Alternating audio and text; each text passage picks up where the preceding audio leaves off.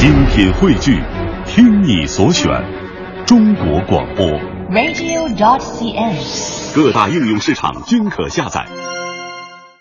好，欢迎来到今天的公司人说。周三呢，通常是一周里边感觉最疲惫的一天，两天的工作已经累得啊喘不过气儿来了，而周末呢还得 遥遥无期，呃不能算遥遥无期，还得坚持两天，哎，？这是一周中间的那一天，真的是比较难过，我也很疲惫。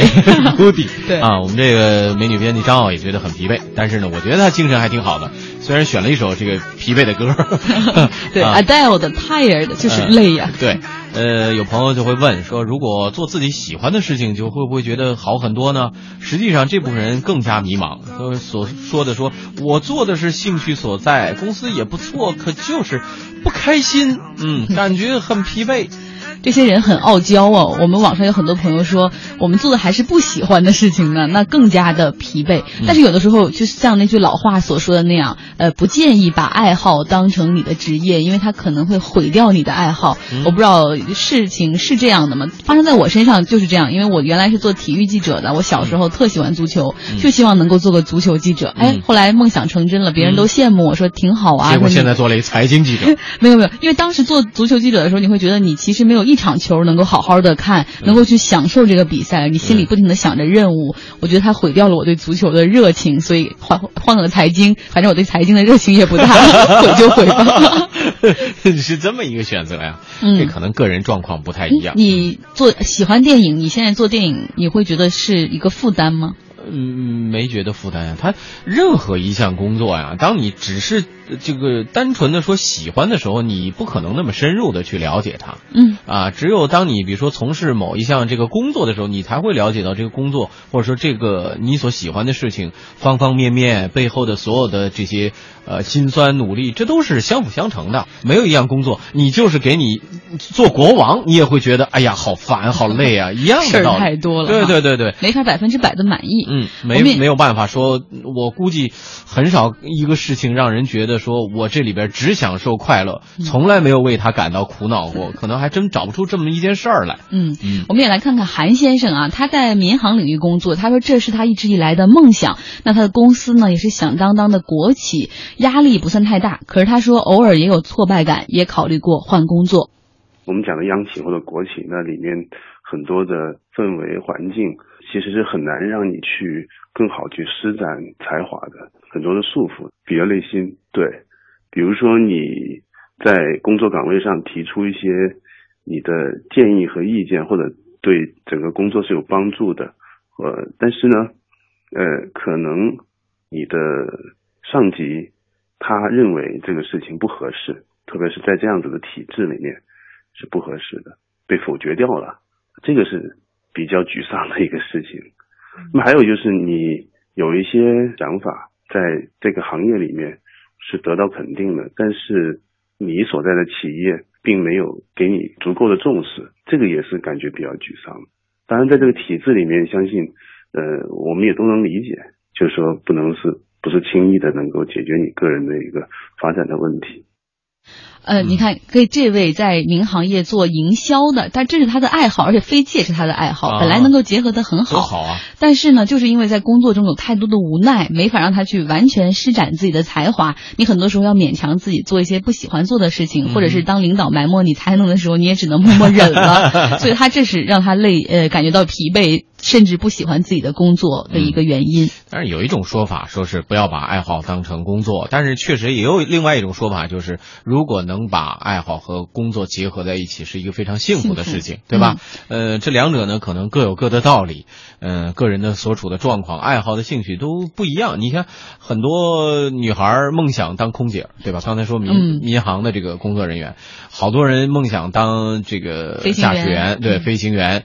但是真正做了这一行以后，发现有很多人也不是嗯到最持续一段时间之后，他会觉得很累啊，想转行啊，嗯。想换一个另外的工作，都会有这种因为你干了一行才知道一行的不易呀、并不是表面上那么光鲜。嗯我们也看看到啊了、这个下面这位朋友，小尚是吧？上学的时候就很渴望进入四大会计师事务所，那多牛啊！这不是说一个国全球四大应该算是是吧？对，啊，呃，当一名走南闯北的审计，觉得这个工作很职业，而且我估计也是很多这个戏剧当中表现的那个很职业范儿的那个，对，而且很多金啊，哎，那个状况赚，呃，踩着高跟鞋，类似这样的状况是吧？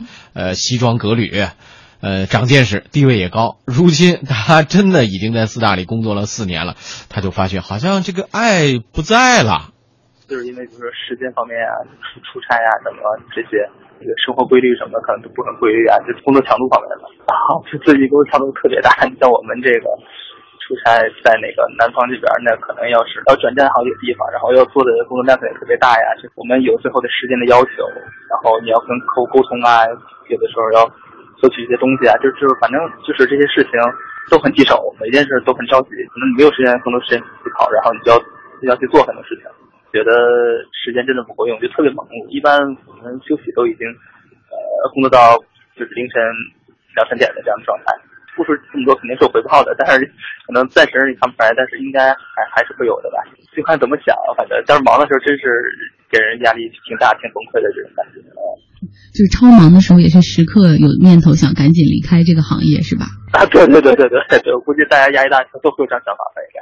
对，如果当睡觉的时间都已经是奢侈品的话，那谁能对工作有爱呢？哈，嗯，看怎么看了。真的，有的时候啊，我总觉得人就像一个，你知道，人其实是一个适应性的，就是当一件事情，哈，对，当一件事情开始你从来没有接触过的时候啊，你那个新鲜感、刺激度会非常的敏感。随着你如果重复这一个动作的时候，你那个阈值、敏感的阈值就会提升。嗯，呃，嗯。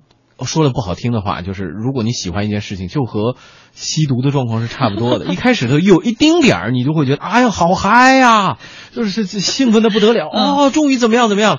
等到你一直在用这个工作来在你的生活中反复的周转、周转、周转的时候，你那个阈值就会提升。嗯，你发现那个刺激和那个新鲜感已经不足以让你兴奋的时候，你就进入一个平台期了。嗯，甚至有的时候会会让你倦怠，会觉得哎呀没意思什么之类的。而且，但是我真的遇见过，当比如说干了一辈子，他特别讨厌、恨的不行的时候，真的时候，突然有一天让他说：“你从明天开始，你不用干这行了。”他会失落感，反倒会特别强，恋恋不舍。对对对。不过现在就怕的是很多人，比如说他付出了很多，他做的是他自己想做的事情，嗯、但是他也出不了成绩的时候，可能对他也是有挫败感，嗯、也会让他觉得很疲惫。嗯，我们再来看看这些年择业的一个趋势，像六零后、七零后，大家是为了养家糊口，可能在呃选工作的时候没考虑太多。八零后的时候呢，像百分之三十五的人可能会考虑兴趣。嗯。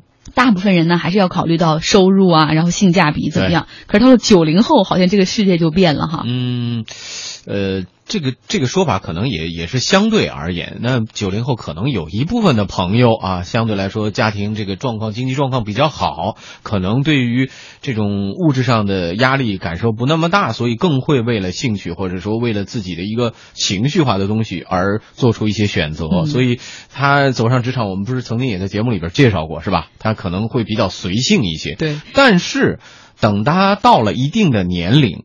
他也一定会考虑自己希望做什么或不希望做什么，什么对什么事情对他来说更有价值去做，他可能也会因此而进行调整。嗯、所以，这可能跟所谓的什么价值观这些还是有关系的，还是有关系。嗯、像在择业的价值观上面，像曾经留在呃留学美国做投资的徐先生，他也是说，做自己喜欢做的事情还是值得被鼓励的。年轻人初入职场呢，工作是为了什么？八五后、九零后或者九五后，他们的家庭背景都情况都不太一样啊。所以过去我们这个说法呢，我们其实鼓励年轻人做自己想做的事情，就说呢，不要为了什么工作是就是收入高而做什么工作。过去在美国的时候，就是我们经常听到一句话，就说呢，do not 呃、chase money, chase your dream, then money will follow。中文的意思就是说呢，不要去追逐财富，去追逐你的梦想。如果你实现了你的梦想呢，财富就会跟进。但是呢，就是说呢，不同的行业它的收入啊或者财富确实是不一样的。比方说，我们认为搞文艺的就属于这个，属于呢属于竞争过度的，那很难就是有人出头投地。因为现在个人的价值观的取向都是多元化的，你可以去做你爱好的事情，你也可以为了钱而工作。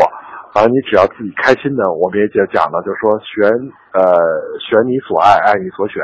嗯，那这徐先生还说呢，很多年轻人有一个误区，其实啊，你的兴趣还是在的，只不过呢，你讨厌的是什么呀？这家公司或者说这个老板，这个 boss 你不喜欢是吧？呃，如果说真的是这种情况的话，不妨可以考虑换一个工作单位啊，去另外一家公司，选择另外一个老板，也许就会发现兴趣还是会慢慢培养出来的。这时候我也碰到，就是出职场的人是，有的人是干一行爱一行，也有的人是干一行恨一行。而且就整个的宏观的经济环境和社会文化背景、人文也发生变化。如果你真的不喜欢了，那你就换一个方向，也可能是一个更好的一个出路。另外就是大家可能还要分清楚，就是你是不喜欢你这个行业，还是不喜欢你这个工作，还是不喜欢你这个公司。公司也是这样。我们英文有一句话呢，就是 Nobody leaves his job, everybody leaves his boss。就很多时候大家不开心，是因为你可能有个坏老板。啊，这个老板可能跟你不对付啊，就这个事也要考虑。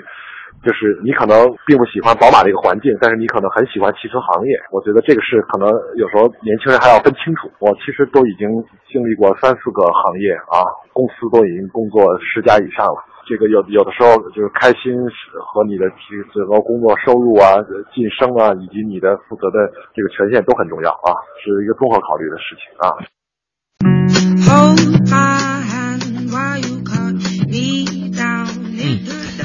还是挺勇于追求自我的啊，换了那么多工作哈。对，呃，其实照理来说，年轻人呢，当然刚才也说的，不要追求单一的说，呃，这个只追逐 money 啊，嗯，你 追求兴趣，money 会 follow 的，他说的这么说的。